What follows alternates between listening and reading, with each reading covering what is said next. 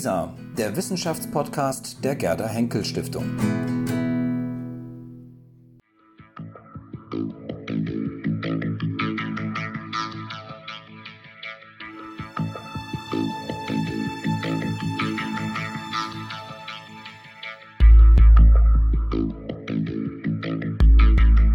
Ja, ich freue mich wieder einen Gast bei zu Gast bei Lisa zu haben. Heute ist Professor Dr. Steffen Mau bei zu Gast bei Lisa zu Gast. Ähm, Steffen Mau ist Professor für Makrosoziologie an der Humboldt-Universität in Berlin. Und ich habe ihn um ein Gespräch gebeten, weil ich zuletzt mich mit zwei Büchern beschäftigt habe, die aus seiner Feder stammen. Das eine ist etwas älter, das heißt ähm, das metrische Wir über die Quantifizierung des Sozialen von 2017. Vielleicht werde ich das bei einer anderen Gelegenheit auch nochmal zum Thema machen. Aber was mich wirklich veranlasst hat, Sie zu fragen, Herr Mau, ähm, zu diesem, ähm, äh, Sie zu diesem Gespräch einzuladen, ist Ihre jüngste Veröffentlichung, ein Buch, das heißt Lütten Klein, ähm, Leben in der ostdeutschen Transformationsgesellschaft, erschienen 2020.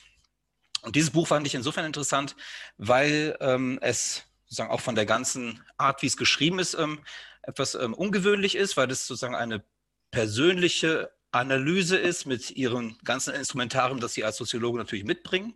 Äh, Sie sind selbst in Lüttenklein, einem Vorort oder einem Stadtteil von Rostock, aufgewachsen. Etwas, was, glaube ich, im DDR-Jargon Neubausiedlung hieß und erst, wie ich gelernt habe, auch in Ihrem Buch, erst sozusagen aus Westdeutschland importiert als Plattenbausiedlung bezeichnet wurde. Diesen Begriff gab es offenbar in der DDR gar nicht.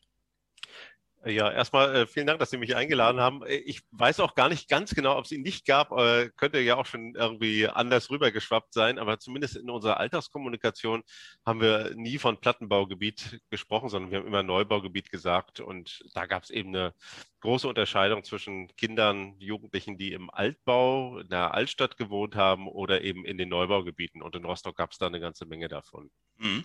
Aber Plattenbau ist dann vielleicht dann doch ein ganz guter ähm, ähm, ähm, ja, Zugriff auf unser Thema, denn Plattenbau suggeriert ja etwas. Plattenbau suggeriert ja eigentlich eher etwas, ja, ich sag mal, ist ja eher negativ behaftet. Ähm, ähm, und das ist sozusagen auch das Thema, über das wir oder über das ich gerne heute mit Ihnen sprechen möchte, auch mit, auf Grundlage Ihres Buches, ähm, wie sehr sozusagen unser Blick bis heute noch, also wir sind ja jetzt schon 30 Jahre nach der Vereinigung, äh, immer noch von stark von Bildern geprägt ist auf die DDR, die sozusagen in der Bundesrepublik vor 1990 geprägt wurden. Und ähm, Sie haben ja in Ihrem Buch, ähm, gibt es eine Passage, die hat mich ähm, sehr äh, aufgerüttelt und da habe ich sehr darüber nachgedacht und deswegen auch Sie einladen wollen zum Gespräch.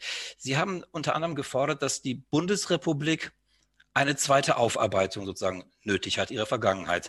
Normalerweise denkt man bei der Aufarbeitung von Vergangenheit natürlich an den NS, aber Sie sagen, nein, auch die jetzige Bundesrepublik müsste sozusagen nochmal ihren Blick, den sie auf die DDR hat, einmal gründlich aufarbeiten. Die Ostdeutschen mussten sowieso ihre, wurden gefordert nach 1990, ihre Geschichte aufzuarbeiten. Aber Sie sagen, es müsste auch der Westen mal an der Reihe sein, sozusagen seinen Blick auf die DDR aufzuarbeiten. Ist das so richtig wiedergegeben? Ja, ich sage allerdings auch, der Osten muss es auch machen. Der hat es auch viel, viel, zu wenig gemacht. Also, äh, weil jetzt auch durch die enorme Beschleunigung in der Transformationsgesellschaft viele auch gar nicht mehr die Zeit und äh, auch die intellektuellen Ressourcen hatten, um sich so einer Aufarbeitung zu stellen. Äh, ich würde trotzdem sagen, dass das Bild in der Bundesrepublik äh, West jetzt ja sehr stark eingefärbt ist. Also es gibt eigentlich zwei Lesarten der DDR und das eine ist sozusagen die Totalitarismus- oder Diktaturlesart. Äh, da gibt es eben das Schreckensregime von Partei und Staatsführung, unterstützt von äh, den Sicherheitsorganen, vor allen Dingen der Stadtsicherheit und natürlich auch äh, durch das Mauerregime. Das hat die DDR-Bürger eben in Angst und Schrecken gehalten und auch in ihrem Alltag so stark terrorisiert, dass sie sich eigentlich nicht dagegen wehren konnten. Und das Gegenbild, das gleichzeitig auch existiert, ist das sozusagen der, der Mitläufer, der Opportunisten, der Mitmacher, die sich eben äh, nicht äh, gegen eine Diktatur verhalten äh, konnten oder äh, wollten. Und äh, das war mir einfach zu, ja, und ich denke auch, wenn man jetzt als Soziologe daran geht, äh, ist das äh, viel zu schemenhaft und auch viel zu vereinfachend gedacht, sondern Gesellschaften sind nun mal komplexer. Und ich habe mich in dem Buch schon gefragt, Warum hat die DDR erstmal so lange existiert? Wie haben sich Leute da in diesen Sozialismus eingerichtet? Welchen Alltag gab es auch in der äh, DDR? Und wenn man äh, sich so damit beschäftigt, dann stellt man fest, dass diese zwei äh, sozusagen Extrembilder, dass die beide nicht äh, zutreffen. Man hat sich natürlich in den 90er Jahren relativ leicht damit getan, auch als sozusagen Sieger eines äh, Wettbewerbs zweier Systeme äh, die DDR immer sozusagen aus ihrem Scheitern heraus äh, zu erklären und den Sozialismus insgesamt auch. Das kann man auch machen und ich denke, die Defekte äh, der sozialistischen Staats- äh, oder des Staatssozialismus, die liegen auch relativ offen äh, zutage. Da muss man auch nicht lange rumdiskutieren. Aber es reicht eben nicht hin, um wirklich zu verstehen, was das für eine Gesellschaft war, auch wie anders sie war manche Leute sagen, ja, äh, da haben sich zwei deutsche Staaten 40 Jahre nebeneinander her entwickelt.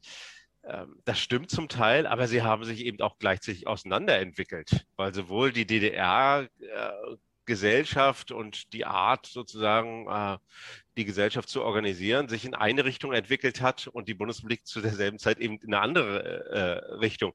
Und von daher gab es nicht nur eine Trennung durch die Mauer, sondern es gab eben auch zwei sehr unterschiedliche gesellschaftliche Formationen.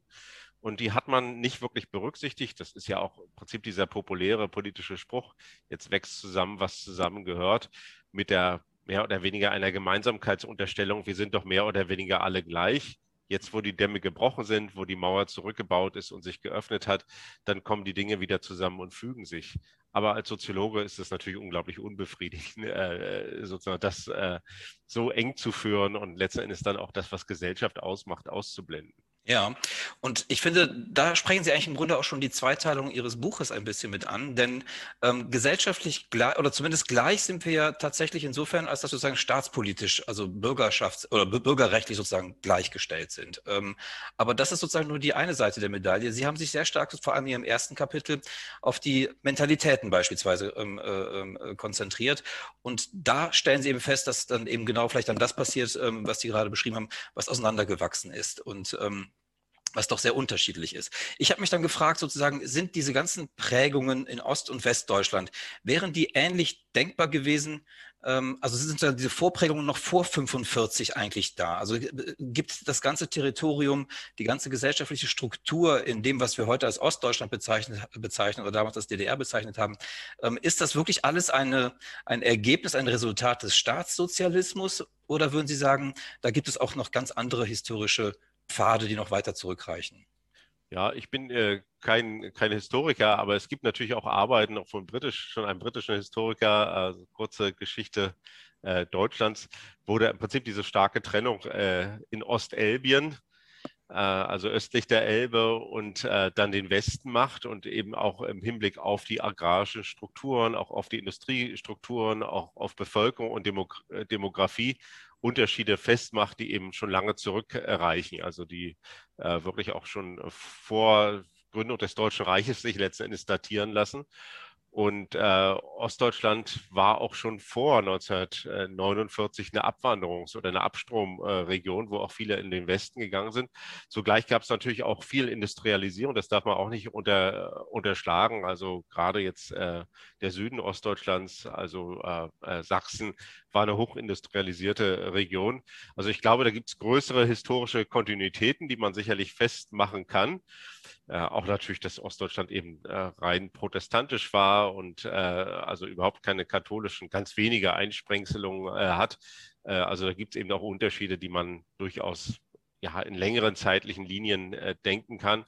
Und zum Teil sind die dann nochmal auch mit der Existenz der DDR verstärkt worden. Aber es haben sich eben auch neue Spaltungslinien, neue Unterschiede herausgebildet.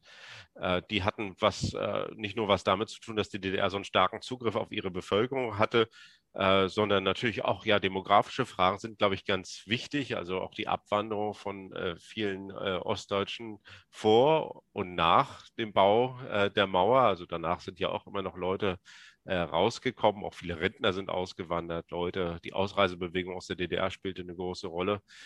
Und äh, die DDR zum Beispiel hat im Laufe ihrer Existenz, also in den 40 Jahren, 10 Prozent ihrer Bevölkerung verloren. Die Bundesrepublik hat in derselben Zeit 30 Prozent an Bevölkerung gewonnen. Eben zum Teil eben an dieser Arbeitskräfteanwerbung und Migration seit 1955. Also es ist ein völlig anderes Land geworden, viel heterogener, auch sozusagen viel migrantischer. Und das kannte die DDR äh, nicht. Also da, äh, es war eben eine Schrumpf- und Abwanderungsgesellschaft. Und wenn man sich jetzt äh, 1989, 90 anschaut, da hatten wir zum Teil bis zu 200.000 ähm, äh, äh, Leute pro Jahr, die von Osten in den Westen gegangen sind und auch die Jahre danach äh, waren immer noch abwanderungsintensiv, dann kann man sich schon vorstellen, dass diese Bevölkerungsverluste natürlich auch etwas machen mit der zurückbleibenden äh, Gesellschaft. Also es war nie eine Gesellschaft, die sozusagen auch neue Köpfe, neue Ideen, Humanressourcen durch äh, Migration gewinnen konnte. Wir haben jetzt seit vier Jahren eine Situation, wo die Abwanderung gestoppt ist, also seit 2017. Das ist auch äh, fantastisch. Das ist erstmal ein ganz wichtiger äh, Schritt. Aber das zeigt, dass im Prinzip von der gesamten Phase von äh, 1945 oder 49, dann äh, Gründung der DDR, bis 2017 äh, doch fortwährend Leute weggegangen sind. Also talentierte Leute, äh, flexible Leute, bewegliche Leute, häufig gut qualifizierte Leute. Und das ist etwas, was, äh, glaube ich, auch sehr gesellschaftsprägend äh, sein kann. Und die DDR war eben auch eine sehr homogene Gesellschaft, also die eben keine, im Prinzip keine Zuwanderung kannte. Ein Prozent der Bevölkerung hatte eine Staatsbürgerschaft, also eine Nicht-DDR-Staatsbürgerschaft. Und in der Bundesrepublik, gut, das wissen wir jetzt heute, ne? also dass dann irgendwie äh, wir ein Viertel der Bevölkerung haben, äh, die eben einen sogenannten Migrationshintergrund haben. Mhm. Wenn Sie davon sprechen, dass man sozusagen auch die wechselseitige Geschichte stärker aufarbeiten müsste, ähm, dann hat das ja auch was damit zu tun, wie viel weiß man eigentlich tatsächlich voneinander. Ähm, das ist ja auch ein Punkt in Ihrem Buch, der zumindest mir so äh, nachklingt, ähm, dass man tatsächlich nicht viel voneinander wusste. Ähm, ich erinnere mich an meinen eigenen Schulunterricht, ich glaube, wir sind ein ähnlicher Jahrgang ähm, in den 80er Jahren oder ähm, da haben wir Geografie gehabt, Erdkunde und wir haben vorne eine große Karte von Deutschland gehabt.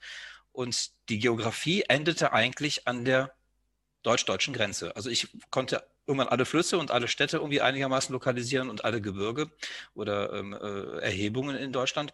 Aber alles, was sozusagen jenseits der Grenze war, wurde eigentlich gar nicht behandelt. Also ich konnte schwer sagen, wo Leipzig ist, wo, wo, Dresden ist, wo vielleicht Rostock sich befindet oder Schwerin und so weiter. Auch die Flüsse waren uns allen nicht so bekannt. Also es gab auch bei uns hier im Westen, in der Bundesrepublik, gab es eine Art von ähm, ja, die bekannte Welt ist sozusagen die ähm, auf unserer Seite der, ähm, der, der, des, des, europäischen Vorhangs und alles, was jenseits ist, war sozusagen ein wenig terra incognita. Ich kann das aus dem Schulunterricht wirklich so bestätigen. Äh, in, in Köln war das damals. Ähm, das heißt, ist diese Entfremdung, von der Sie sprechen, dieses Auseinanderwachsen, gerade in den Mentalitäten, auch damit zu, ähm, äh, zu umfassen, dass man tatsächlich sehr, sehr wenig eigentlich voneinander weiß und dass wir erst ab 1990 beginnen, allmählich uns miteinander bekannt zu machen? Ja, also es gab immer beides. Ne? Es gab Interesse äh, aneinander, aber es gab eben auch äh, gerade jetzt in, in, in, Westdeutschland natürlich einen starken Blick in äh, Richtung so Westbindung und äh, Frankreich, USA. Das waren natürlich äh, Zielländer. Äh, man hat ja auch zum Teil politisch dann die DDR vergessen oder diese Frage der Wiedervereinigung nicht mehr ganz oben auf der Agenda gesehen, sondern sich auch an so eine Normalität zweier nebeneinander existierender deutscher Gesellschaften äh, gewöhnt. Das ist für die DDR ein bisschen anders äh, gewesen, weil man ja jetzt mal vom Tal der, Tal der Ahnungslosen in, in Dresden und äh, umzu abgesehen, weil man natürlich jeden Abend auf Westfernsehen geguckt hat. Ne? Also äh, sozusagen der Alltag der Bundesrepublik äh, äh, war einem völlig präsent wenn ich heute noch mal so alte Serien nachgucke, manchmal mit meinen äh, Kindern, äh, äh, auch so Familienserien, dann sieht man okay, das ist noch unglaublich präsent. Äh, so hat man eigentlich immer mitgelebt, äh, eine bundesrepublikanische Realität. Äh, jetzt mal davon abgesehen, dass die vielleicht nicht eins zu eins übertragen wird. Ähm, aber es war zugleich auch ein idealisiertes Bild der Bundesrepublik. Also das ist, glaube ich, etwas, das darf man nicht unterschätzen. Also die Leute haben sich doch schon sehr, also in der DDR, auf so eine Mittelstands gut organisierte, gut integrierte Gesellschaft hin orientiert. Ich nenne das manchmal so die Derrick-Gesellschaft. Äh, also äh, da wo Trombusch. Äh, ja oder oder Trombusch oder ich heirate eine Familie oder so etwas, ne, wo man ein Eigenheim hat und die Frau möglicherweise gar nicht arbeiten muss oder so als so eine Zuverdiener-Ehe hat, man auch regelmäßig dann nach Italien Urlaub fährt und sonstiges. Also solche Mittelschichtsexistenzen waren eigentlich die imaginierten Vorstellungen der äh, westdeutschen Gesellschaft. Und das war viel, viel weniger die Döner-Kebab-Bundesrepublik, wenn ich das mal so sagen darf. Ne? Also auch die migrantischen Communities, die kamen ja auch in diesen Serien noch überhaupt nicht vor. Also dass sich doch die Realität vor Ort auch schon sehr stark verändert hatte. Ist eine diversere äh, heterogenere äh, Gesellschaft geworden, auch eine Gesellschaft mit vielen auch sozialen äh, Spannungen. Und äh, das haben die Ostdeutschen häufig ausgeblendet oder auch gar nicht so stark äh, gesehen. Und äh, das ist dann so, wenn man in eine Derrick-Gesellschaft einwandern möchte, kollektiv, und man kommt dann in der äh, Döner-Kebab-Bundesrepublik äh, raus. Ich überspitze das jetzt natürlich. Äh, dann gibt es bei manchen Leuten auch schon ein böses Erwachen, zumal jetzt auch der Vereinigungsprozess natürlich unglaublich stark flankiert worden ist äh, von so einer nationalen, fast nationalistischen Aufwallung. Also dieser schon angesprochene sozusagen äh, Gemeinschaftshintergrund aufgrund äh, nationaler Zugehörigkeit, äh, auch ähm, kultureller Tradierung oder des Deutschseins, der ist so stark betont worden im Zuge des Wiedervereinigungsprozesses und aus meiner Sicht eben zu Lasten äh, von äh, bestimmten äh, de demokratischen Elementen, die man sich da hätten, hätte vorstellen können. Also äh, die Beteiligung der Ostdeutschen, nachdem dann der Einigungsvertrag unterschrieben worden ist, ist ja sehr gering gewesen. Also das ist, äh, es gab weder eine Volksabstimmung, noch gab es eine Verfassungsänderung oder eine Grundgesetzänderung, noch gab es irgendwelche Modifikationen und Anpassungen des bundesdeutschen Institutionensets. Das war damals nicht gewollt. Äh, aber man hat natürlich, um Legitimation zu gewinnen, äh, natürlich relativ stark auf diese, äh, dieses Thema der deutschen Einheit, der Wiedervereinigung, des Zusammenkommens von Brüdern und Schwestern gesetzt und eben viel zu wenig darauf, dass dieses Hereinholen einer Teilgesellschaft eben auch demokratisch begleitet werden muss und dass da Teilhabe eine ganz große Rolle spielt. Wir kommen da gleich nochmal drauf zu sprechen. Ich möchte gerne nochmal bei dieser inszenierten Wirklichkeit äh, sprechen, die sozusagen, die man, ähm, äh, die der Westen auch sozusagen geboten hat, gerade über das Fernsehen, was eben auch in der DDR empfangbar war, äh, empfangbar war das Westfernsehen. Ähm, wenn man dieses eine Beispiel mal ganz konkret aufnimmt, wenn man sozusagen diese inszenierte Bürgerlichkeit gesehen hat im Fernsehen, wie bei Serien und so weiter und so fort. Und Sie sagten gerade, ähm, eine Familie, bei der die Frau nicht arbeitet, ähm, der Mann geht arbeiten, sorgt für das Familieneinkommen und so, und so weiter und so fort. In der DDR war es ja durchaus ähm, ähm, äh, gang und gäbe, dass die Frauen eben auch berufstätig sind, dass sie arbeiten. War man sich dessen, wenn man das sich anschaute, bewusst, ähm, was man möglicherweise eintauschen würde? Also war das immer nur das Gefühl einer Inferiorität nach dem Motto, die sind alle viel, viel weiter als wir, da möchten wir auch gerne hin. Das ist ja so ein Bild, was gerne immer transportiert wird nach wie vor. Die in der DDR wollten unbedingt ähm, genau das haben, was es in der Bundesrepublik gab. Oder gab es da auch sozusagen differenziertere Bilder von dem, was sozusagen der Westen an inszenierter Wirklichkeit geboten hat? Also ich kann das jetzt sicher nicht mit so einer Allgemeinheit äh, sagen, aber mein Eindruck ist schon, äh, dass die Leute sozusagen diese Frage der, der, Emanzipation, der ökonomischen Selbstständigkeit der Frauen, auch das Vordringen von Frauen in äh, typische Männerberufe und Männerdomänen, äh, dass das durchaus schon als Modernisierungsgewinn auch der DDR gesehen wurde. Dasselbe trifft äh, zu für Fragen des Schulwesens. Ich meine jetzt nicht die curricularen Inhalte, sondern die Organisation, das gemeinsame Lernen mindestens bis zur zehnten Klasse, äh, Fragen der frühkindlichen Betreuung, auch äh, äh, die gesundheitliche Versorgung, äh, also die Polikliniken und äh, vieles andere mehr, wo die Ostdeutschen schon das Gefühl hatten, da gibt es auch institutionelle und auch soziale Errungenschaften, die bewahrenswert sind und die vielleicht dem westdeutschen Modell in gewisser Weise überlegen sind. Und wir sehen ja heute viele Trends, die eigentlich das erstmal nachahmen oder dem nacheifern, was in der DDR schon längst vorhanden ist. Also wenn ich jetzt mal äh, Ausbau von Ganztagsschulen, äh, frühkindliche äh, Betreuung, Erwerbstätigkeit von Frauen. Also da gibt es eine ganze Menge Punkte. Also selbst das Abtreibungsrecht war relativ liberal. Die Kriminalisierung von Homosexualität ist in der DDR liberaler gehandhabt worden.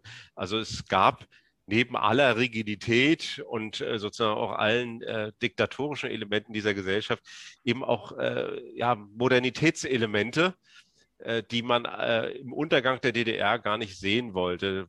Da würde ich schon sagen, da galt eigentlich so eine äh, Kontaminierungsregel, wenn, man, wenn ich das so sagen darf. Ne? Also alles, was aus der DDR kam, galt sozusagen als durch die Ideologie und äh, auch durch dieses System kontaminiert und damit nicht äh, bewahrenswert. Also man musste sich noch nicht mal äh, den Aufwand machen, das irgendwie mal zu, anzugucken.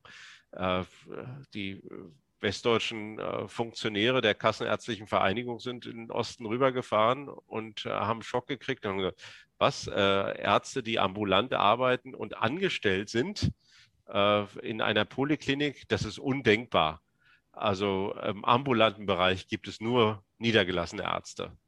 Äh, also überhaupt im kognitiven Horizont tauchte das nicht auf. Das musste sofort abgeräumt worden. Und natürlich gab es auch immer Interessengruppen, äh, die da ihre sozusagen ihre ureigenen, äh, auch äh, ökonomischen Interessen möglicherweise tangiert sehen konnten, sodass man doch das, was im Osten war und was möglicherweise auch auf den Westen hätte Rückwirkungen haben können, dass man das doch relativ schnell beseitigt hat.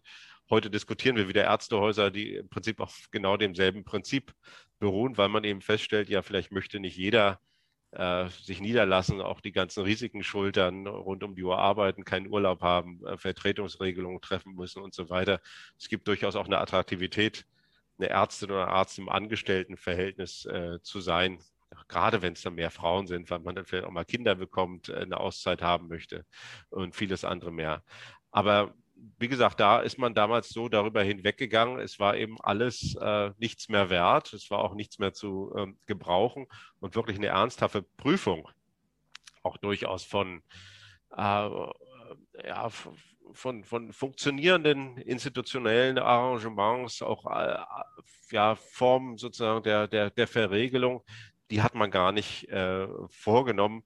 Es gibt ja immer so Listen äh, dessen, was dann im äh, Einigungsvertrag verhandelt worden ist, wo es dann äh, bestimmte Sonderregelungen auch gab oder Übergangsregelungen. Äh, dazu zählt natürlich der grüne Rechtsabbiegerpfeil, der dann mit Sonderverordnung übernommen wurde, worden ist. Aber dazu sind, äh, gehören sozusagen so, so Bonsai-Regelungen äh, im Hinblick auf äh, äh, Fragen von Bestattungsrecht. Äh, oder ein großer Punkt für die Ostdeutschen äh, war zum Beispiel das Erbschaftsrecht für uneheliche Kinder, weil die in der DDR sozusagen auch erbberechtigt waren, automatisch erbberechtigt waren. Und das lag eben daran, dass der Anteil von unehelichen Kindern in der DDR zwischen 30 und 40 Prozent lag. Im Westen sind Kinder in der Regel in der Ehe geboren worden, sodass sich das Problem äh, nicht äh, stellte. Heute gesamtdeutsch gibt es jetzt so ein Niveau von unehelichen äh, Elternschaften oder Kindern, äh, das so auf dem Niveau der DDR der 80er Jahre ist. Also da hat sich auch so eine Trendverschiebung demografischer Art äh, ähm, herausgebildet. Und das sind eben Sachen, die man nicht im Einzelnen angeguckt hat und äh, die einfach dann irgendwie auf den Müllhaufen der Geschichte damals geworfen wurden. Ja, ähm, Kritiker würden jetzt sagen, naja, das ist mal wieder typisch, ähm, da packt man sich halt die Rosinen sozusagen der DDR so ein bisschen raus, äh, wie beispielsweise eben die Kinderbetreuung oder auch, äh, dass Frauen ähm, mehr berufstätig waren oder anekdotisches, wie halt diesen grünen Pfeil oder das Ampelmännchen, was dann so übernommen wurde und so weiter.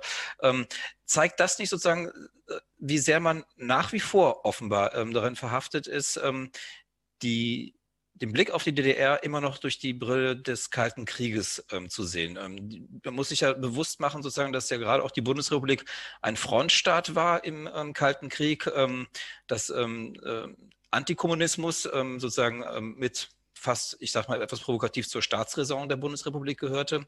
und sind das möglicherweise alles ja auch so Überwürfe aus der Geschichte, die man vielleicht auch nach, nach und nach ablegen müsste und sozusagen einen klareren Blick auf die Lebensrealität, denn darum geht es Ihnen ja auch im Buch, gerade in Ihrem ersten Kapitel, um auf die Lebensrealität der Menschen in der DDR zu gewinnen. Ähm, äh, sehen Sie Ihr Buch sozusagen auch in diesem vielleicht etwas aufklärerischen Sinne sozusagen ein, ein anderes Bild der DDR ähm, zeichnen zu wollen, was wir vor allem im Westen immer mit zwei Schlagworten eigentlich ähm, äh, belegen konnten. Das war irgendwie Mauer und Stasi sozusagen. Ähm, das äh, ist, glaube ich, das Erste, was, wenn man eine Umfrage machen will, was fällt Ihnen zur DDR ein? Ähm, dass man das sozusagen wie so einen alten verschlissenen Mantel auch mal abwerfen müsste. Natürlich ist es schon äh, auch eine Aufgabe der Soziologie zu differenzieren und Unterscheidungs, äh, Unterscheidung überhaupt einzuführen. Sonst bräuchte man das nicht machen, wenn man jetzt nur mit ideologischen Klammern an so eine Problematik rangeht. Ich habe im Prinzip für das Buch versucht, mir schon so eine Art innerliche Voreinstellung anzueignen, dass ich sage, ich möchte mich eigentlich von äh, politischen Debatten, Ideologen, Ideologien oder auch Lagerbildung nicht irritieren lassen, sondern ich möchte wirklich äh, schreiben äh, wie ein Soziologe, der jetzt erstmal eine Gesellschaft, die nicht in so einem Minenfeld äh, äh, verortet ist, wie er sie äh, beobachten würde. Also wenn das jetzt eine, ja, was weiß ich, die peruanische Gesellschaft wäre oder irgendetwas äh, anderes, sondern dass man das erst sehr unvoreingenommen äh, macht. Und ich habe auch festgestellt, ich habe ja auch viele Reaktionen aus dem Ausland bekommen von äh, Historikern aus Skandinavien oder aus den USA, die das gelesen haben und die mir dann geschrieben haben, ja, das ist das erste Buch, äh, zu Ostdeutschland, das mal ideologisch unbefangen und vorurteilsfrei äh, daran geht. Währenddessen ich hier in, in, in der Bundesrepublik natürlich auch schon gesehen habe, das Buch ist ja nicht nur gelobt worden, es gab ja auch äh, kritische Stimmen dazu, auch äh, mein, mein Austausch mit Journalistinnen und Journalisten, dass da häufig eben auch die Frage kam, ja, warum gibt es jetzt im Buch kein, kein Stasi-Kapitel? Und äh, da sage ich, weil das gar nicht mein Thema ist. Äh, also mir geht es letzten Endes um Sozialstruktur und äh, Mentalitäten. Das ist sozusagen mal das Kernthema in diesem Buch und das, was ich auch äh, fachlich sozusagen da, da mitbringe. Und ein Buch über, eine Star, über die Stasi kann man auch schreiben, das wäre was anderes. Ich wollte mich aber auch nicht äh, über, auf solche Diskussionen einlassen, wie sie manchmal geführt werden, so mit ewig gestrigen, äh, ob man die DDR jetzt eine Diktatur oder einen Unrechtsstaat äh, nennen äh, möchte. Ich nenne das ganz, äh, benutze diese Begriffe ganz selbstverständlich weil das für mich eigentlich eine abgeräumte und auch intellektuell wenig inspirierende Diskussion ist. Also das kann man noch ewig kreisen und je nachdem, wie man das dann auflädt, ob jetzt Unrechtsstaat jetzt vorbehalten ist für die Nazi-Diktatur, wie Fritz Bauer diesen Begriff äh, genutzt hat, oder ob das ein Begriff ist, der erstmal davon ausgeht, äh, dass auch äh, sozusagen im Auftrag von, Auftrag von Partei und Staatsführung ganz häufig eben äh, recht politisch ausgedeutet worden ist oder auch eine Art von Maßnahmerecht äh, äh, gewesen ist und Recht eben sich nicht unabhängig von politischen Vorgaben entwickeln konnte. Und äh, das sind für mich intellektuell wenig interessante und befriedigende Gespräche, die ich glaube, von denen ich glaube, dass sie ewig im, im Kreis wandern und eigentlich nicht vorankommen. Und davon wollte ich mich lösen. Und äh, ich wollte auch nicht die DDR weichzeichnen und rehabilitieren, überhaupt nicht.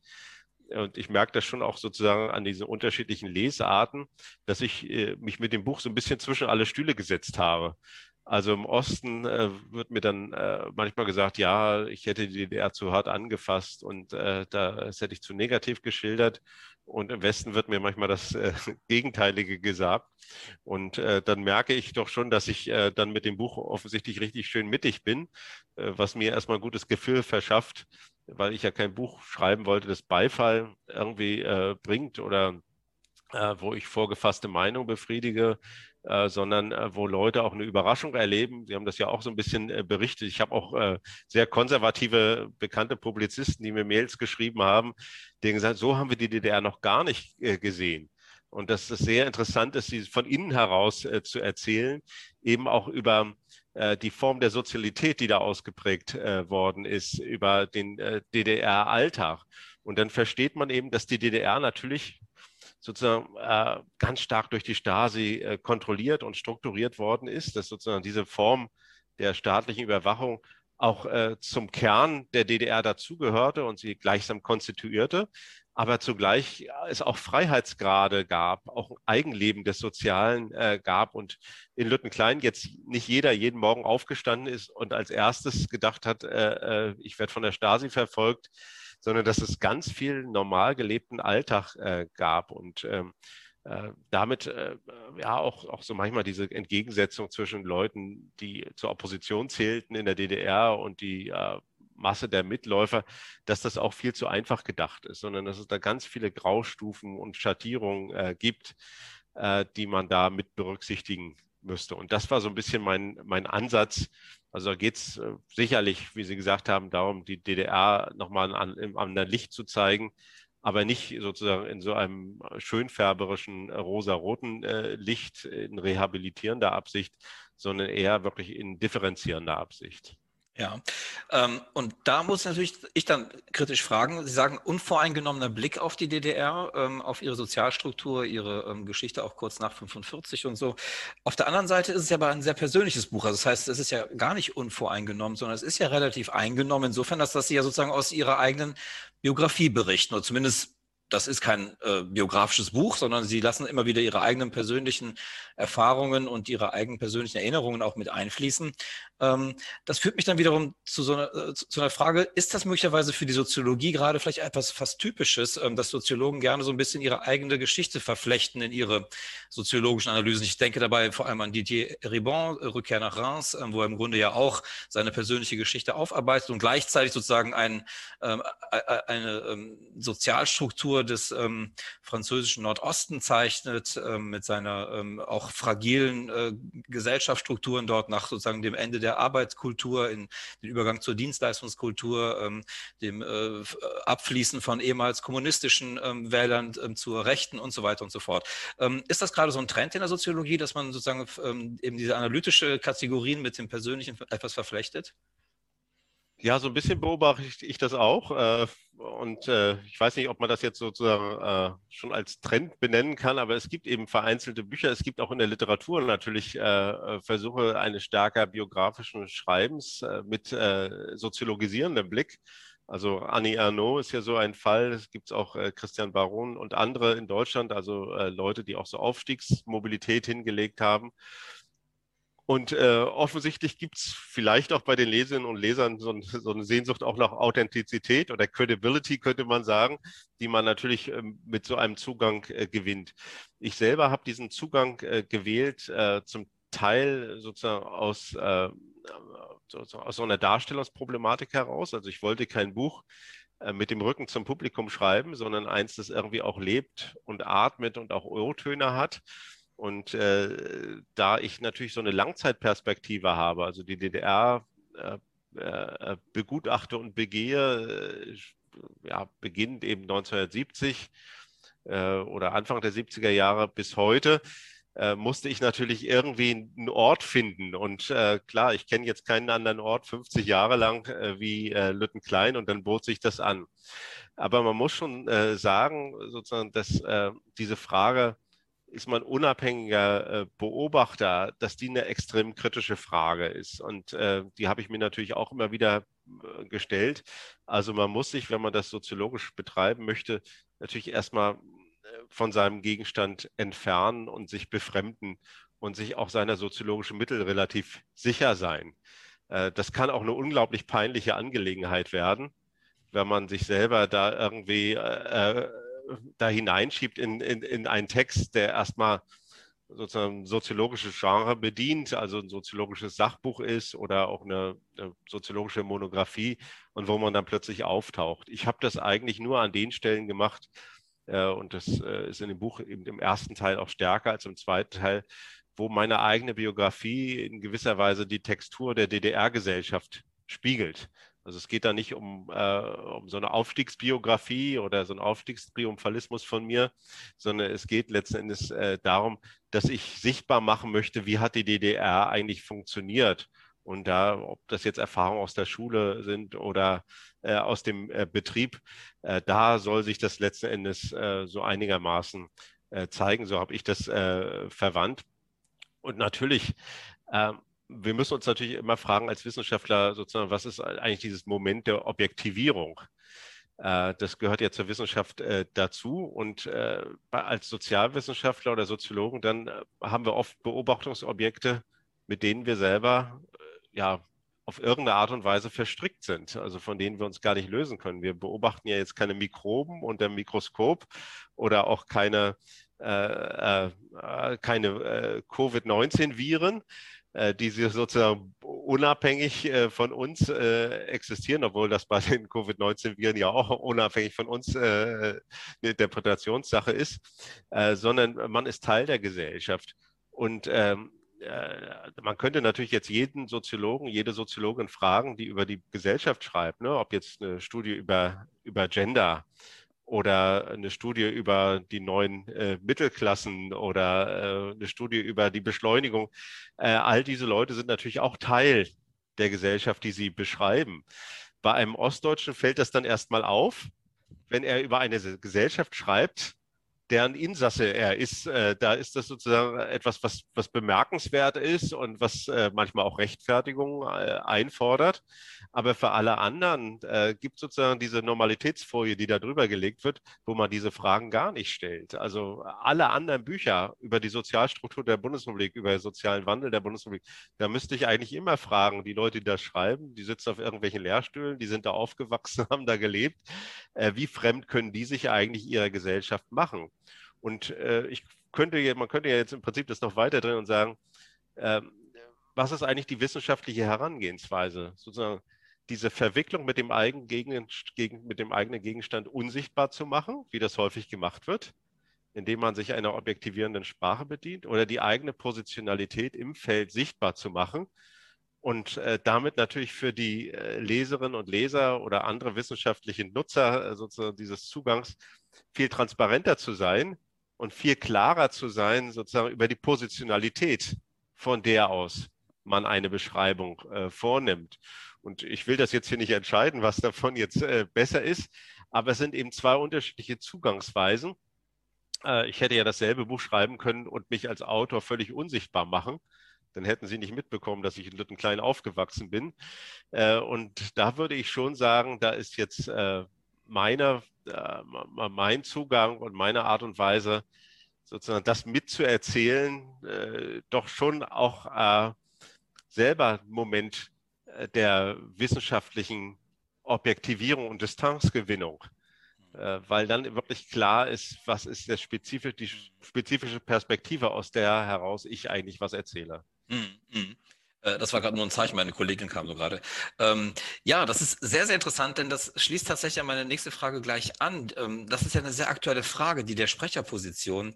Ähm, ich habe mich sogar fast gefragt, ob man das sozusagen noch ein Deut weiterdrehen kann und sagen kann, oder das wäre meine Frage vielmehr, ähm, kann man so ein Buch im Grunde nur schreiben, wenn man sozusagen auch aus dieser Position kommt. Also muss man sich sozusagen einfühlen können in die damalige Zeit oder in die damalige Gesellschaft, die die DDR ähm, äh, dargestellt hat, um das auch wirklich berichten zu können. Oder hätte im Grunde ein, jemand mit einer westdeutschen Sozialisation ähm, das auch so schreiben können. Also ist sozusagen dieses Moment der Einfühlung, äh, was ja immer häufiger auch sozusagen ähm, gefordert wird, gerade auch in der Wissenschaft, wo man früher vielleicht gedacht hätte, da eher Distanz zu den eigenen Gefühlen oder zu dem eigenen äh, Erleben.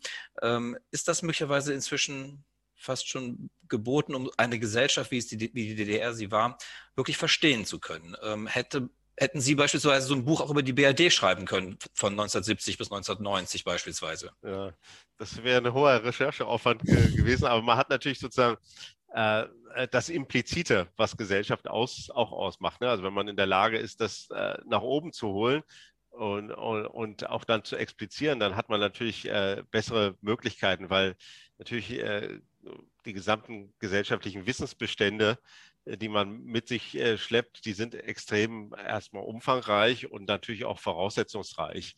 Und äh, wenn man jetzt äh, eine Studie macht, was weiß ich, über die polnische Gesellschaft oder über äh, die nordfinnische äh, Gesellschaft, dann wird man sehen, dass man da unglaublich lange braucht. Also bei den Ethnologen ist ja sozusagen dieses Anverwandeln und das sich hineinbegeben in einen sozialen Kontext auch über lange Zeiträume, ist es ja eine, eine Form auch der Methodologie, äh, dass das eben dazu äh, gehört.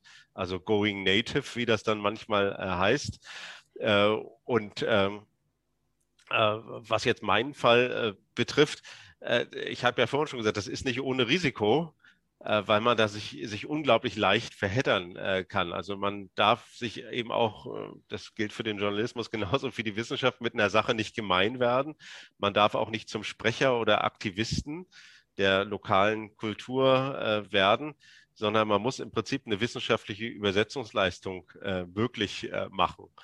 Und das war auch immer letztendlich so eine, so eine Grundhaltung, die ich mir versucht habe zuzulegen, dass ich eben, äh, wenn es geboten ist, äh, auch äh, sozusagen vom Urteil her, von der Urteilsfähigkeit und auch von der Einordnungsfähigkeit, dass ich da keine Einbußen hinnehmen äh, möchte. Also indem ich das Gefühl habe, ich müsse Leute jetzt aus falsch verstandener Solidarität äh, schonen oder ihnen Streicheleinheiten äh, verabreichen, sondern dass ich wirklich auch versuche, das ehrlich zu schildern, auch Dinge kritisch zu benennen, die ich auch für kritisch äh, halte. Und äh, da sind ja viele Punkte auch in dem Buch, äh, die äh, äh, jetzt nicht gerade schmeichelhaft sind für diejenigen, äh, die jetzt dadurch beschrieben werden. Aber das muss man dann irgendwie ja austarieren. Ob, ich glaube, das ist schwierig und das gelingt auch nicht immer. Das müssen jetzt auch andere Leute beurteilen, ob mir das in diesem Fall gelungen ist. aber ich fände es falsch, sozusagen jetzt wenn man nochmal Ihre Frage aufnimmt, so etwas wie so eine epistemische Überlegenheit der Betroffenen oder der Involvierten äh, zu behaupten. Also dass nur noch diejenigen, äh, die da gelebt haben, etwas darüber sagen können oder auch nur noch diejenigen, die dort gelebt haben oder bestimmte Erfahrungen teilen, äh, tatsächlich äh, auch in einem wissenschaftlichen Kontext die, die, Möglichkeit haben, sinnvolle Aussagen darüber zu treffen. Ich würde sagen, äh, es gibt äh, kein epistemisches Privileg aber es gibt eine epistemische Spezifik, also dass man wirklich Sachen sehen kann, die andere vielleicht nicht sehen, die im toten Winkel von anderen, die jetzt vielleicht mal ein halbes Jahr nach Lüttenklein gehen oder dort drei Forschungsbesuche machen, äh, die was sie nicht sehen können, äh, aber die können auch was sehen, die können was vielleicht was anderes sehen als ich. Und äh, aus der Verschränkung dieser unterschiedlichen Perspektiven ergibt sich vielleicht ein Gesamtbild, nicht aus einer einzelnen äh, Perspektive. Von daher sehe ich natürlich auch Wissenschaft immer auch als kollektive Unternehmung. Es werden andere Leute auch mit anderen Zugängen, auch aus anderen Jahrgängen, also auch äh, natürlich Forscher, Forscherinnen, Forscherbiografie spielt sicher eine große Rolle. Äh, äh Dinge machen, die jetzt Ostdeutschland berühren und äh, das vielleicht äh, etwas anders sehen und nochmal anders justieren können. Äh, denn ich kann ja auch nicht vollständig raus aus meiner Haut. Also in gewisser Weise bin ich äh, natürlich auch äh, Kind meiner Zeit und auch meiner spezifischen äh, Erfahrung, die da natürlich stärker eine Rolle äh, spielen. Und ich könnte mir vorstellen, dass jetzt Leute, die in den 90er Jahren in Ostdeutschland aufgewachsen sind, äh, natürlich andere Dinge berichten können. Und für die ist vielleicht diese Diktaturerfahrung nicht mehr ganz so zentral. Mhm. Kommen wir nochmal zu dem zweiten Teil Ihres Buches, der ähm, sozusagen in meiner Wahrnehmung zumindest ähm, ähm, etwas mehr ähm, sozusagen aus der Distanz, auch aus, aus der soziologischen Perspektive noch mehr geschrieben ist, wie man sich vielleicht klassischerweise Soziologie vorstellen würde. Ähm, da geht es um die Transformation, ähm, den Übergang sozusagen von der DDR in die Bundesrepublik. Es gibt ja sozusagen fast ritualisiert eigentlich die Jahrestage immer die, die, Tag der Einheit und ähm, äh, wir wissen ja schon sehr früh eigentlich, dass das immer als ein ähm, äh, als ein gelungenes als eine gelungene Vereinigung sozusagen ähm, äh, dargestellt wird. Ähm, Sie haben ja selbst auch gesagt, inzwischen ist auch der äh, Brain Drain oder sozusagen die, die, die, die, die, äh, die Migration von ähm, Ost nach West auch gestoppt und so. Es gibt also tatsächlich Erfolge, ähm, das ist überhaupt nicht ähm, von der Hand zu weisen. Aber Sie zeigen eben auch, dass diese Transformationsgeschichte auch eine Verlustgeschichte ist oder zumindest eine problematische Geschichte ist. Und Sie sind ja nicht der Einzige. Es gibt ja eine Reihe von ähm, Wissenschaftlerinnen und Wissenschaftlern, auch aus anderen Disziplinen, aus der Geschichtswissenschaft auch, aber eben auch aus der Soziologie, aus der Politikwissenschaft. Ich denke an Philipp Ther beispielsweise mit seinen Büchern über ähm, den ganzen Transformationsprozess in Osteuropa, Ivan Krastev, Stephen Holmes, die Bücher, ähm, die das doch sehr kritisch inzwischen sehen. Ähm, die sagen, dass da äh, möglicherweise eine Beschleunigung stattgefunden hat, die die Menschen nicht mitgenommen hat. Ähm, äh, in Ihrem Buch klingt das auch so an, dass Sie sozusagen eigentlich auch die, die Problematik, die Schwierigkeiten dieses Transformationsprozesses deutlich machen. Ähm, haben Sie dabei sozusagen eine bestimmte Idee im Kopf, woher das kommt, was sozusagen die Ursache dessen ist, oder ähm, ist Ihnen das auch sozusagen erst äh, nach und nach sozusagen aufgegangen, wo da die Schwierigkeiten liegen? Ja, ich selber komme aus so einer modernisierungstheoretischen Forschungstradition äh, und äh, mein ak äh, akademischer Lehrer, wichtigster akademischer Lehrer, Wolfgang Zapf, war äh, im Prinzip ein, ein ganz wesentlicher äh, ja, Interpret dieses deutschen Vereinigungsprozesses, auch dieser nachholenden Transformation, wie man es damals äh, genannt hat. Und es gab sozusagen diesen Transformationsoptimismus äh, nach dem Motto, also wenn man jetzt die Institutionen transferiert, wenn man die Eliten irgendwie rüberbringt, die Leute, die wissen, wie es macht und wenn man dann auch Geld äh, mitbringt, dann läuft das letzten Endes automatisch. Und das Vorbild war so ein bisschen Stunde Null, Bundesrepublik äh, nach äh, äh, nach dem Zweiten Weltkrieg äh, mit Hilfe der Alliierten und vor allen Dingen der USA und auch Finanzspritzen äh, äh, dann die Möglichkeit sozusagen eines äh, enormen auch äh, ja, ökonomischen Wachstums, aber auch einer Festigung äh, der Demokratie mit einem neuen politischen äh, Bewusstsein. Und äh, in der DDR, der Transformation Ostdeutschlands, ist das natürlich ein Stück weit anders äh, gelaufen. Äh, natürlich, weil es ein Hereinholen Ostdeutschlands in diese bundesrepublikanische Modellgesellschaft war, auf der Basis der Zerstörung vieler existierender Strukturen und auch tradierter äh, Formen der, der, der, Arrangements des Sozialen. Und äh, die Ostdeutschen äh, sind letztendlich, äh, ja, wie soll man sagen, die haben die Bundesrepublik unterschichtet. Ne? Sie sind eben relativ auf eine weiter unter, äh, niedrigere soziale Position gerutscht und ähm, äh, waren erstmal die armen Brüder und Schwestern aus dem äh, Osten. Dann hat natürlich der Modus der politischen Vereinigung auch dazu geführt, dass die Ostdeutschen relativ wenig Mitsprachemöglichkeiten hatten, nachdem der Einigungsvertrag unterschrieben gewesen ist. Das hat äh, zu einer großen Passivisierung weiter Teile der Bevölkerung geführt. Die sind im Herbst 89 äh, aufgesprungen, weil sie eben eine Demokratiesehnsucht hatten, äh, Freiheit wollten, auch Meinungsfreiheit, auch natürlich auch Reisefreiheit, aber äh, und auch zufrieden, unzufrieden waren äh, mit äh, der Partei- und Staatsführung. Und dann sind die in eine Situation hineingeraten, wo sie sich doch wieder relativ stark bevormundet fühlen mussten. Also die Mitsprachemöglichkeiten waren nicht da. Dazu kommen die ökonomischen Umbrüche, also Rückgang der Industrieproduktion um 75 Prozent, Massenarbeitslosigkeit mit, äh, mit, mit Spitzen äh, von 25 äh, bis 30 äh, Prozent. Äh, mit den Kleinen hatten wir Phasen, wo 80 Prozent aller Familien äh, Arbeitslosigkeit vorhanden war, es von einer äh, Person. Also äh, auch eine enorme ökonomische Erschütterung der ostdeutschen Gesellschaft. Die späte DDR war eine mobilitätsblockierte Gesellschaft. Also man hat gesehen, dass es da ganz wenige Aufstiegsmöglichkeiten gab. Und die Unzufriedenheit mit der DDR rührte eben nicht nur aus der Politik heraus, sondern durchaus auch aus diesen äh, eingeschränkten Möglichkeiten der DDR überhaupt noch so etwas wie eine gesellschaftliche Dynamik aufrechtzuerhalten oder wieder neu zu erzeugen. Und äh, dann ist man letzten Endes in den 90er in eine Situation gekommen, wo eben diese starke Abwanderung vorhanden ist, äh, gewesen ist, äh, die Arbeitsplätze abgebaut wurden, Massenarbeitslosigkeit sich verbreitet hat, äh, kaum neue industrielle Strukturen sich aufgebaut haben und man politisch auch äh, so stark passivisiert worden ist, und dazu kam eben auch noch äh, so etwas wie so eine äh, kulturelle Deklassierung, dass im Prinzip die Lebensformen, die tradierten Lebensformen, die man kannte, auch die äh, Lebensleistung, die Form der Anerkennung des Respekts so nicht mehr gegeben waren, äh, sondern man musste sich relativ schnell umpass, umstellen, einfädeln, neu orientieren um dann überhaupt mit dem Westen mitzuhalten.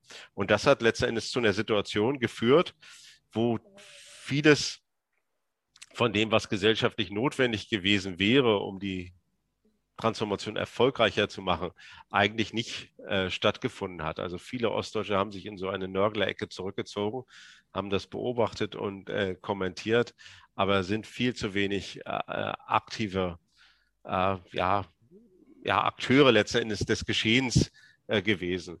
Ich habe hin und wieder mal Kontakt mit Journalistinnen und Journalisten aus Südkorea, die auch auf dieses Buch reagieren, weil natürlich äh, die Wiedervereinigung äh, Koreas auch nicht ausgeschlossen ist. Und ähm, dann kann man natürlich sagen, die Wiedervereinigung war ein Erfolg und das würde ich auch so sehen, äh, wenn man jetzt sieht, dass es auch eine ganz starke Wohlstandsanhebung gab im Osten, äh, dass es eine hohe Lebenszufriedenheit heute gibt im Osten, auch viele Leute mit der wirtschaftlichen Situation sehr zufrieden sind. Also die Situation ist natürlich viel, viel besser, als sie sich je in der DDR erträumt hatten. Und trotzdem kann man die Frage stellen, was kann man eigentlich aus der Wiedervereinigung lernen? Und wenn mir Koreaner diese Frage manchmal stellen, dann sage ich, man kann eine ganze Menge äh, daraus äh, lernen, dass man nämlich Transformationen so gestalten muss, dass die Leute sie zu ihrem eigenen Projekt machen. Dass sie nicht von oben herab äh, als okt ja, oktroyiert in gewisser Weise wirkt, sondern dass sie ein Eigenprojekt äh, ist, mit dem man sich identifiziert. Also die Wiedervereinigung, wie wir sie gemacht haben, ist unglaublich enttäuschungsanfällig äh, gewesen. Also all das, was dann passiert ist im Osten, äh, Massenarbeitslosigkeit, ausbleibende Investoren äh, und äh, sonstige Dinge, die konnte man ja unglaublich leicht auf den Westen projizieren als den Schuldigen. Weil ja auch die ganzen Eliten, die Transfereliten aus dem Westen kamen, also alle Leute, die Verantwortung hatten, an den Schalthebel sahen, saßen, die kamen im Prinzip aus dem äh, Westen. Und das hat die ostdeutsche Gesellschaft noch zu so einer äh, Gesellschaft äh, geworden, wo eine Distanz zu den Institutionen, auch zu den politischen Eliten sich hat sehr stark äh, ausbreiten äh, können. Und äh, viele Dinge, also die jetzt an Aktivität, an Mitmachbereitschaft und so weiter, die da vielleicht geschlummert hätten, die sind eigentlich unterausgenutzt geblieben. Mhm. Das ist sehr interessant. Ähm, in der Geschichte sagt man immer ganz gern, man könnte aus der Geschichte lernen, also sozusagen, und jetzt äh, aus der Soziologie, ähm, möglicherweise hat das Modellcharakter, wie das gelaufen ist. Wenn das denn so ist, und wir bleiben mal ruhig bei dem Beispiel mit Südkorea, müsste Südkorea sich darauf einstellen, und da Sie aus der Modernisierungstheorie stark kommen, wie Sie gesagt haben, ähm, dass es immer eine da ist ja fast eine Generation von, von Modernisierungsverlierern geben wird. Also wäre sozusagen das auch zu erwarten? Ist das so etwas Modellhaftes, fast Gesetzmäßiges, dass sozusagen eine Modernisierung einer Gesellschaft in so einem Maße, wie wir es gerade auch ähm, mit, der, wie mit, mit der DDR auch erlebt haben, dass das eigentlich nicht ausbleibt. Ich denke da beispielsweise auch an Griechenland beispielsweise, jetzt Finanzkrise und so weiter. Ich erlebe das ja auch äh, von meinen Verwandten dort. Ähm, da gibt es auch eine Generation, die wirklich unter der, einige würden das vielleicht jetzt als Modernisierung bezeichnen, was in Griechenland voran äh, sich dort gerade ereignet, andere vielleicht nicht. Aber äh, da ist auch eine Generation praktisch der oder die Verlierer dieses Umbruches, der vielleicht jetzt da stattfindet. Also gehört das eigentlich immer dazu? Oder könnte man sagen, naja, wir haben ja gelernt, wie es geht, wie es vielleicht auch schieflaufen kann oder wo es schieflaufen kann, das könnten wir anders machen. Halten Sie das für denkbar? Also kann man sozusagen eine, so eine Transformation, so einen Prozess ähm, äh, in Gang bringen und auch umsetzen ohne Modernisierungsverlierer in dem Fall? Hm. Also ganz ohne wird das wahrscheinlich nicht, äh, nicht gehen. Also äh, ich, ich denke schon, so eine Modernisierung ist eben auch eine Form des radikalen sozialen Wandels, wo existierende Besitzstände äh, auch vom sozusagen der, der, der routinisierten äh, Altersorganisationen, wo die letztendlich zur Disposition stehen und äh, häufig eben auch abgeräumt werden sollen, weil man neue Mentalitäten braucht, man braucht eben neue äh, Institutionssets äh, und äh, viele andere Dinge. Und da bleiben natürlich auch Leute auf der Strecke, weil sie vielleicht nicht mehr so umstellungsfähig sind, weil sie vielleicht ein Alter erreicht haben, äh, wo man sich auch nicht von heute auf morgen auf alles neu wieder einstellen und abstimmen kann. Und da muss man natürlich Kompensationsangebote machen, hat man ja in Ostdeutschland auch gemacht. Also über eine Million Menschen sind in den Vorruhestand gegangen, also die man dann letztendlich aus dem Arbeitsmarkt herausgekauft äh, hat. Und äh, das äh, vor allem die Rentnergeneration, die ist ja deutlich besser gestellt worden in, in Ostdeutschland. Ne? Lange Erwerbsbiografien, sowohl für Frauen wie auch äh, für Männer. Denen ging es dann relativ äh, schnell gut. Aber diese mittlere Generation, das war eigentlich die Verlierergeneration. Äh, und äh, da würde ich schon sagen, wenn jetzt, äh, das ist für den griechischen Fall sicher ganz anders, aber wenn jetzt so eine Vereinigung von zwei Teilgesellschaften äh, ansteht, ist es, glaube ich, ganz wichtig, dass man ähm, mehr auch Bottom-up-Möglichkeiten hat. ich würde sagen, eine Gesellschaft sozusagen von außen über ein Projekt zu transferieren, das wissen wir auch aus der Entwicklungshilfe, ist ganz schwer. Also man braucht letztendlich die Autochtonen, die vor Ort äh, Kräfte, äh, die auch Formen der Mobilisierung, die es dort äh, gibt. Äh, es gibt in der Forschung manchmal diesen, diesen Begriff des Institutional Gardenings, also dass man sagt, äh, Institutionen können zwar Rahmenbedingungen bereitstellen, und vielleicht auch eine Beregnungsanlage, äh, aber die Pflanzen müssen schon alleine wachsen. Also man kann das nicht vollständig von außen an äh, herantragen. Und da, glaube ich, äh, kann man das äh, wirklich erfolgreich äh, nur machen, wenn man eine gute Kombination äh, bekommt von ähm, ja, Veränderungsimpulsen, die von außen gesetzt werden, äh, auch Hilfeleistungen, auch Vorbilder, auch Projektvermittlung und der Beteiligung der Leute vor Ort. Und das wird in der Lausitz heute auch ganz genauso sein. Äh, wenn man sagt, da will man großen Strukturwandel schaffen, dass man das sicher nicht sozusagen vom grünen Tisch her ja, wegdekretieren kann und sagen kann, wie sich die Leute da äh, dann verändern sollen, sondern man muss vor Ort Kopplungsmöglichkeiten äh, schaffen, äh, dass die, die Menschen eben dazu kommen, das zu ihren eigenen Projekten zu machen. Also Form von Identifikation, von neuer Bewusstseinsbildung, von Mitmachbereitschaft äh, und so etwas. Das ist ganz, glaube ich, zentral für Modernisierungs- oder auch Transformationsprozesse. Wenn das nicht gegeben ist, dann wird vieles versickern und auch an den Leuten vorbeigehen. Mhm. Vielleicht sind aber hier auch zu nennen sozusagen die Zielvorgaben, die man möglicherweise auch stellt, also sozusagen auch die Erwartungshaltung, die man vielleicht an die äh, betroffene Bevölkerung auch dann hat. Ähm, ich, ich sage das nicht alleine, sondern das sagen ja viele auch sozusagen, dass gerade auch der neoliberale Imperativ da sicherlich eine große ähm, äh, Erwartung auch an die Leute gestellt hat, sich komplett umzustellen, aus ihren äh, gewohnten Verhältnissen sozusagen in eine ganz andere Welt sozusagen umzusteigen. Ähm, ist vielleicht hier auch mitzunennen und woran ich auch letztendlich denke, und das ist vielleicht auch mit Blick auf unser Thema interessant, die Anerkennung von Biografien, beziehungsweise sozusagen auch die äh, im Zuge von solchen Transformationsprozessen auch ähm, erfolgende Entwertung oder Abwertung von Biografien. Ähm, Sie haben gerade Ihren Lehrer genannt, Wolfgang Zapf. Ähm, das war ja noch einer der wenigen, der sozusagen noch ähm, äh, gut anerkannt war im Westen, aber es gab ja viele andere auch gerade aus Ihrem wissenschaftlichen ähm, Berufsfeld, die ja sozusagen auch nur, aber nicht nur dort, auch in vielen anderen Berufen, die eine Entwertung sozusagen ihrer Biografien erfahren haben. Das ist natürlich vielleicht auch ein Teil der so großen Enttäuschung Enttäuschung und auch zu großen ähm, Frustrationen auch dazu beiträgt, dass vielleicht dann Gesellschaften nicht so gut zusammenwachsen, wie man sich das vielleicht gewünscht hätte. Ja, das ist ja äh, sozusagen diese, diese Begrifflichkeit der, der Anerkennung. Das ist ja eine relativ neue Begrifflichkeit, also dass sie so ein äh, politischer Leitstern im öffentlichen Diskurs wird. Das haben wir vor, vor 15 oder 20 Jahren oder vor 30 Jahren auch überhaupt nicht äh, gehabt. Da haben zwar auch mal Leute gesagt, man muss die Lebensleistung der Ostdeutschen äh, auch anerkennen, aber das waren vereinzelte Stimmen und man konnte sich auch nicht äh, nichts darunter äh, vorstellen. Heute haben wir das ja mit vielen anderen äh, Gruppen, ob das jetzt äh, Fragen der migrantischen Communities sind oder der sexuellen Diversität oder Transgender. Und da gibt es natürlich sozusagen diese, diese Formel der Anerkennung und des Gesehens, Gesehenwerdens und auch sozusagen der äh, Respekt aus eigenem Recht herauszubekommen, auch als nicht, auch als gleich und anders zugleich gesehen zu werden. Aber das sind alles Dinge, äh, da haben wir heute ein stärkeres Verständnis äh, dafür, dass die eigentlich ganz entscheidend dafür sind, ob Leute in der Mitte der Gesellschaft ankommen, ob sie sich als Teil der Gesellschaft fühlen oder ob sie äh, ja letztendlich sich marginalisiert und übersehen fühlen. Und das hat für den ostdeutschen Transformationsprozess, glaube ich, eine ganz erhebliche Rolle äh, gespielt. Äh, also viele auch kulturelle Bestände, wenn man mal an die denkt, ne, wie, die, wie schnell die abgeräumt äh, worden sind und auch für, ja, letztendlich für überflüssig erklärt äh, worden sind. Äh, man kann ja die Hypothese aufstellen, was wäre eigentlich heute, wenn man eine Diskussion über den Palast der Republik, wenn er heute noch stehen würde, versus äh, Stadtschloss anzetteln würden.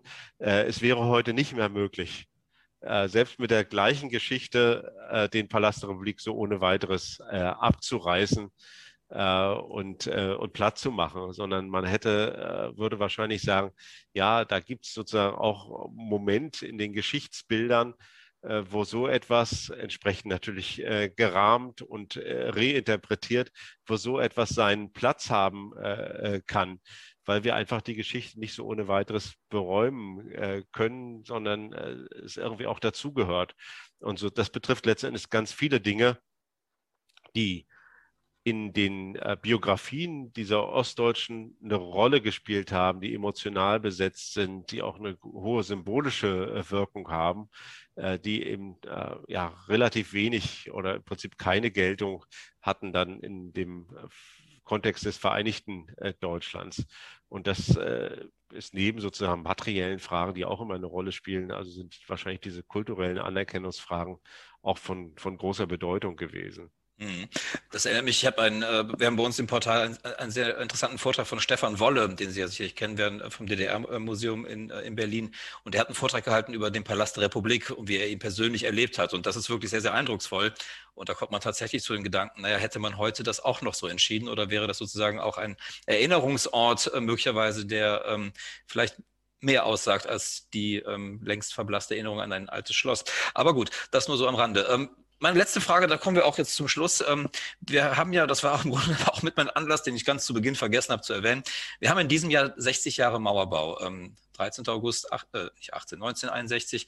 Ähm, wenn wir jetzt, das kennen wir ja aus den vielen Jahren zuvor, auch noch vor der Zeit, äh, aus der Zeit vor der Vereinigung, das Gedenken an den Mauerbau das verläuft ja vielleicht, würde ich jetzt so in meiner Erinnerung sagen, recht ritualisiert. Ähm, die Bilder sind recht klar, die man da immer wieder zu sehen bekommt. Die Gespräche, die man vielleicht im Radio hört, die Reportagen im Fernsehen, Dokumentationen, die Artikel, die in Zeitungen geschrieben werden und so weiter, die verlaufen ja alle sozusagen in einem recht ähm, nach einem recht eingefahrenen Muster. Ähm, würden Sie sich mit Blick sozusagen auf diesen, auf diese speziellen Gedenktage, die sozusagen diese deutsch-deutsche Geschichte nochmal in Erinnerung rufen, äh, würden Sie sich da was anderes wünschen. Also auch gerade vor dem Blick sozusagen, dass die mit dem Buch vielleicht ein, eine neue Tür aufgeschlagen haben, sozusagen auf die Betrachtung der DDR oder auch des Transformationsprozesses, dass man das vielleicht mal anders angeht, so ein Gedenktag. Ja, so ein bisschen ist das äh, sozusagen, äh, jedenfalls mein, äh, mein, Empfinden nach in den letzten zwei, drei Jahren äh, schon passiert. Also, dass ein bisschen anders über Ostdeutschland reflektiert äh, wird, dass auch andere Sprecherinnen und Sprecher sich öffentlich melden. Es gibt auch eine jüngere Generation von Leuten, die äh, 30 sind oder etwas älter, äh, die sich äh, mit Ostdeutschland äh, auf neue Art und Weise beschäftigen. Das finde ich erstmal eine positive Entwicklung. Und der Bundes Bundespräsident hat äh, zum 30. Jahrestag der Wiedervereinigung eine Rede in Potsdam gehalten. Und da hatte er so eine schöne argumentative Kippfigur genutzt äh, der erste Teil, das ist äh, mehr oder weniger so ein Halbzitat von Angela Merkel. da sagt er eben, äh, wir sind offensichtlich mit der deutschen Einheit doch noch nicht so weit, wie wir dachten. So ähnlich hat Angela Merkel das auch mal gesagt. Und dann hat er danach gleich äh, schlau dazugefügt. Und äh, andererseits sind wir in anderen Aspekten doch wiederum weiter, als wir schon dachten. Also es gibt eben beides. Ne? Also, und äh, ich glaube, wir müssen uns ein bisschen auflockern. Das habe ich ja vorhin auch schon gesagt. Also diese ideologischen Grabenkämpfe, auch dieses reflexhafte äh, äh, aufspringen, äh, wenn jemand mal auf die eine oder Art und Weise über die DDR und den Wiedervereinigungsprozess reflektiert. Ich glaube, das sollte man hinter sich lassen. Ich glaube auch, man sollte mehr Kritik am Prozess der Wiedervereinigung, der schwere handwerkliche Fehler aus meiner Sicht hatte, äh, zulassen. Äh, bislang ist ja das äh, immer so argumentativ gewendet worden, dass jemand, der die Wiedervereinigung kritisiert oder den Prozess irgendwie Gegner der deutschen Einheit sei, was natürlich absolut abwegig ist, sondern ich bin ein großer Fan der deutschen Einheit. Ich denke trotzdem, dass wir heute mit äh, bestimmten Problemen jeden Morgen aufwachen, die eben genau der Art und Weise, wie wir die Wiedervereinigung bewerkstelligt haben, geschuldet äh, sind. Und das offen zu benennen, auch eine offenere äh, Debatte äh, anzustoßen, auch mehr Ostdeutsche in diese Debatte reinzuholen, äh, nicht immer nur als äh, sozusagen Exoten, die auch mal was dazu sagen können, äh, sondern äh, wirklich auch die Vielfalt der, der Stimmen, die es in Ostdeutschland mittlerweile gibt, äh, die sichtbarer zu machen. Ich glaube, das wäre ein riesiger Fortschritt. Ob das jetzt zum 60. Jahrestag gelingt, das weiß ich natürlich auch nicht. Aber ich habe die Hoffnung nicht aufgegeben. Es ist leider so, dass jetzt Corona auch den 30. Jahrestag der Wiedervereinigung äh, so ein bisschen überlagert hat als äh, gemeinsame Krisenerfahrung.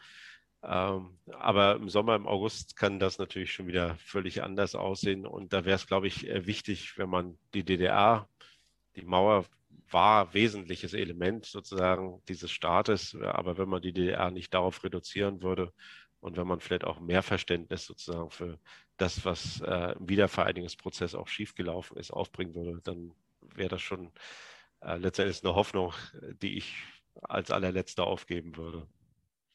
Wunderbar, das lasse ich gerne so stehen. Herr Professor Mauer, ich danke Ihnen sehr für dieses Gespräch. Das war ein sehr interessantes Gespräch für mich. Ähm, ich habe weiter dazugelernt und ähm, hat mir viel Spaß gemacht. Herzlichen Dank. Hat mich auch gefreut. Vielen Dank fürs Interesse. Sehr gerne. Danke.